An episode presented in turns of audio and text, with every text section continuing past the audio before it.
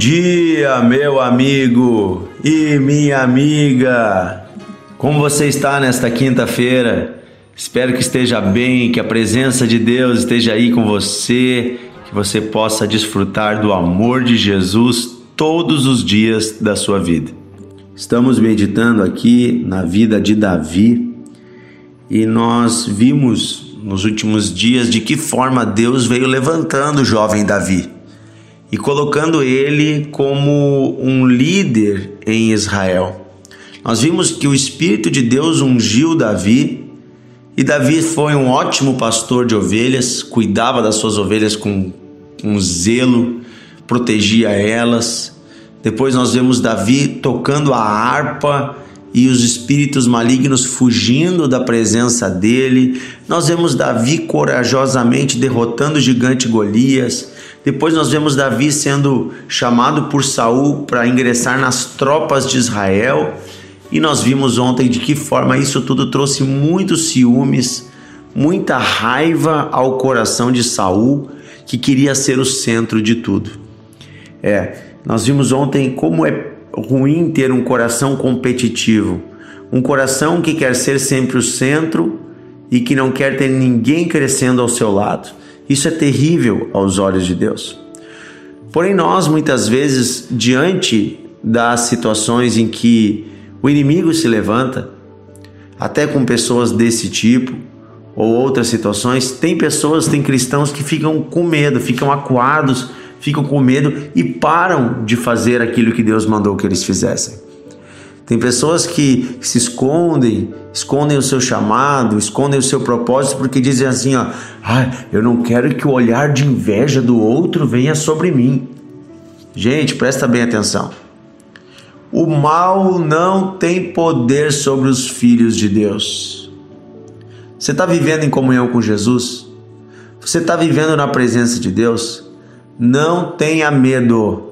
O que Deus separou para você, você vai fazer, você vai viver. Se você se mantém em comunhão com Deus, você vai viver os propósitos de Deus e nada, nem a inveja, nem palavras de maldição, nem um ataque maligno vai poder derrotar você, derrubar você. É isso que acontece na relação entre Saul, o rei amargurado, e o jovem Davi, a quem Deus havia ungido com o seu espírito e que estava crescendo, né? Estava se tornando uma referência ao povo.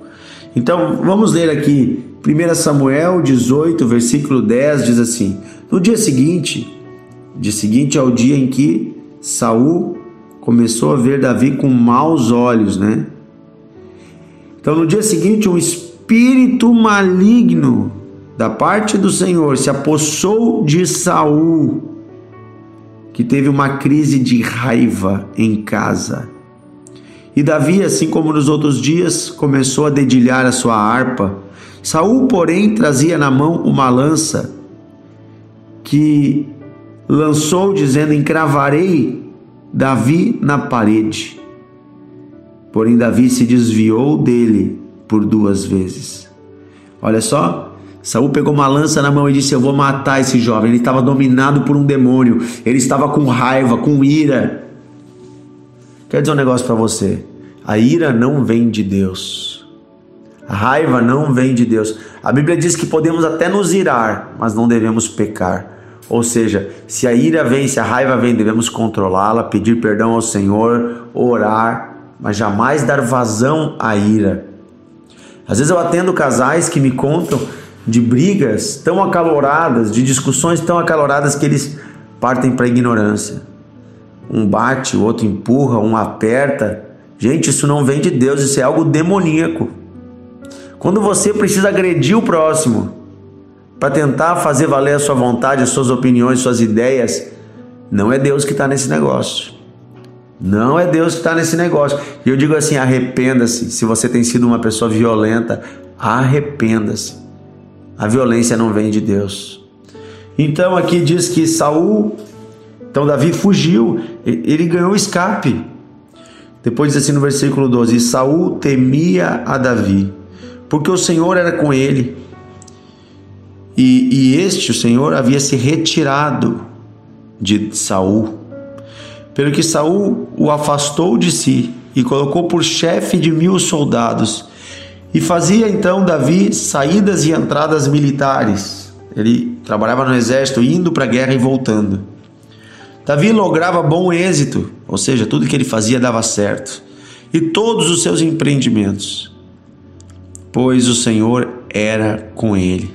Então, vendo Saul que Davi lograva bom êxito, passou a ter medo dele. Porém, todo Israel e Judá amavam Davi, porquanto fazia entradas e saídas militares, ia para a guerra e lutava diante deles.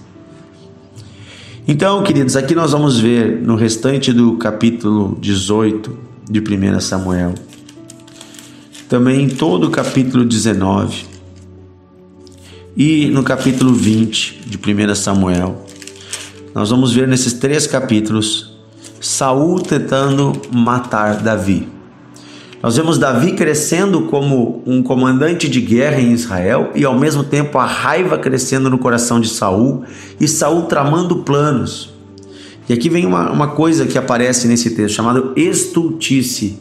O que, é estultice? É quando uma pessoa ela tenta fazer o mal de uma forma indireta sem que os outros percebam. Então, por exemplo, Saul pensa assim: ele usa astúcia, né? Ele, ele pensa o seguinte: eu vou tentar matar Davi, mas não pelas minhas mãos. Eu vou usar os meus inimigos, os filisteus, para matar Davi. Gente, isso não agrada a Deus. Isso é algo terrível aos olhos do Senhor. Você usar de estultice, você estudar, usar de astúcia. Porque olha, ele vai fazer o que? Ele vai dizer: Davi, eu vou te dar minha filha em casamento. Vai luta na guerra. Se tu ganhar a guerra, tu vai casar com a minha filha.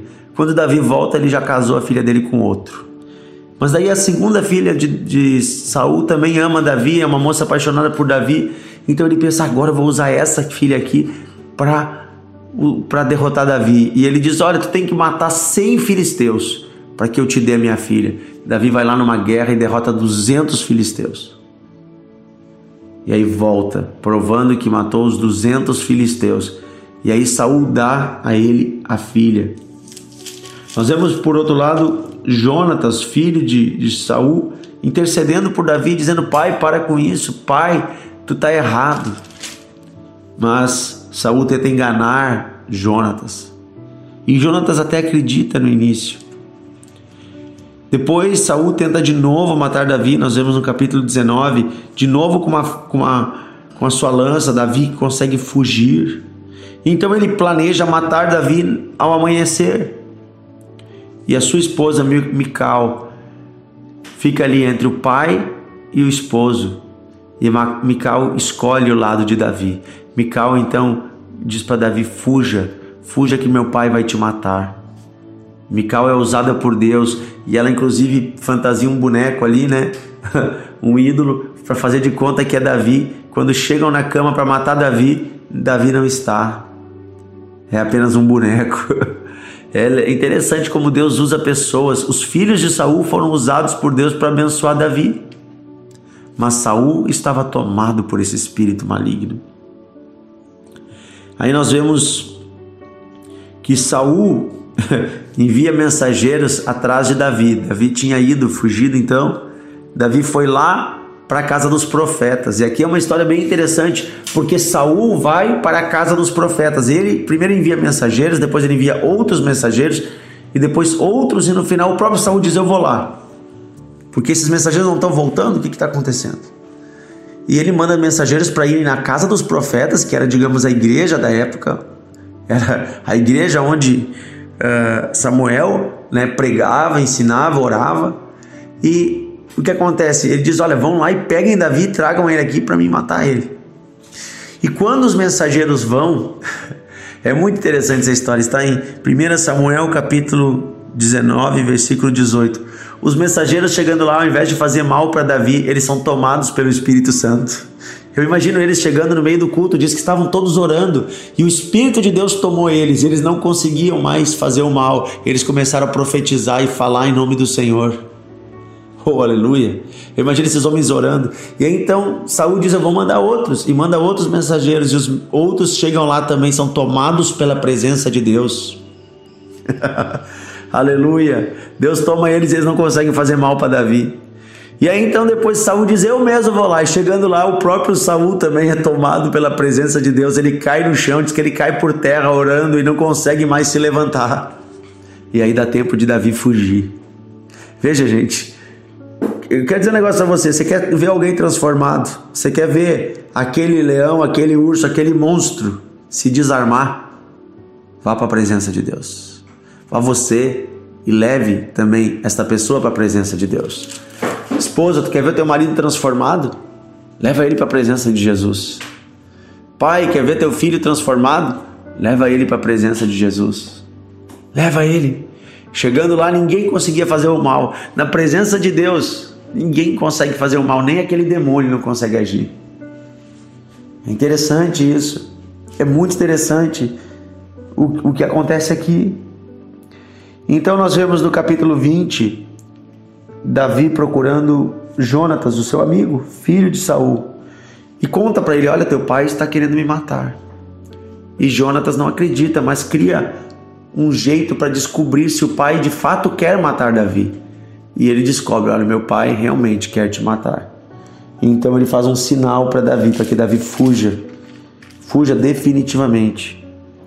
Os dois se despedem, é uma despedida com choro, com abraço, com lágrimas.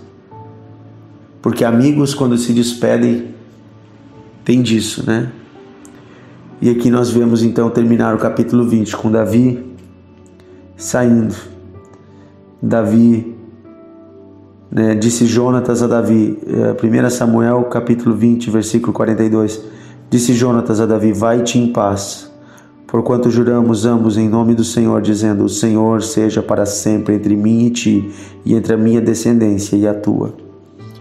Eu quero que você guarde isso no seu coração, porque vai chegar um, um dos nossos episódios aqui que você vai entender de que forma Davi e Jonatas honraram a sua promessa. Eles prometeram a partir de hoje, eu e você temos uma aliança, nenhum vai fazer mal para o outro. Meu pai está contra ti, você está, vai ter que fugir do meu pai, mas eu estou fazendo uma aliança contigo, Davi, eu serei fiel a ti e tu serás fiel a mim. E os meus filhos serão fiéis aos teus filhos, e nós vamos honrar, nossas famílias vão se honrar mutuamente. Jonatas aqui representa um cristão, um filho de Deus que era filho das trevas, mas se rende ao reino de Cristo.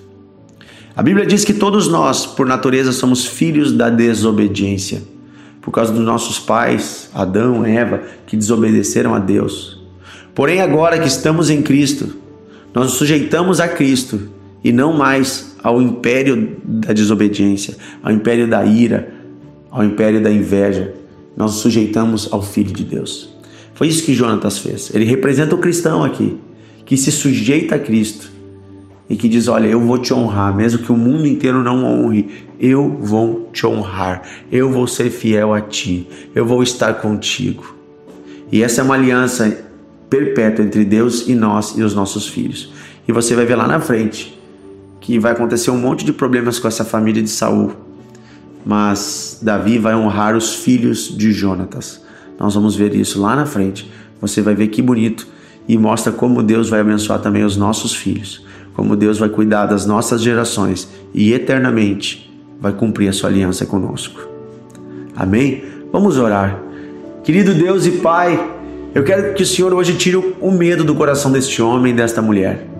Esta pessoa que talvez está sofrendo ataques no seu trabalho, está sofrendo ataques na sua família, quem sabe que sofre ofensas, quem sabe até mesmo está jurado de morte, quem sabe percebe pessoas tendo inveja à sua volta.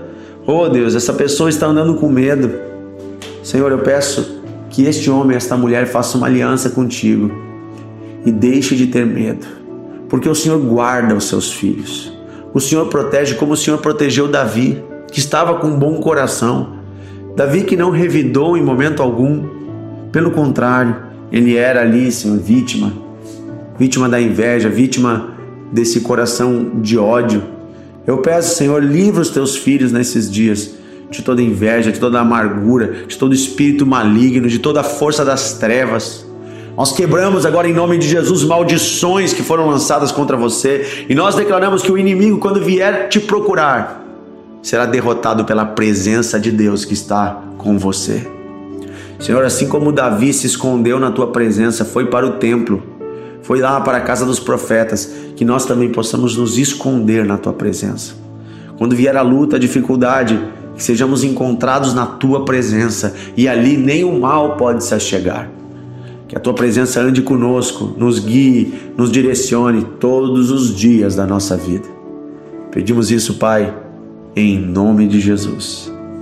Amém e amém. Que Deus abençoe você, meu amigo e minha amiga. Estamos juntos amanhã em mais um devocional de fé. Vai ser um dia maravilhoso na presença de Deus.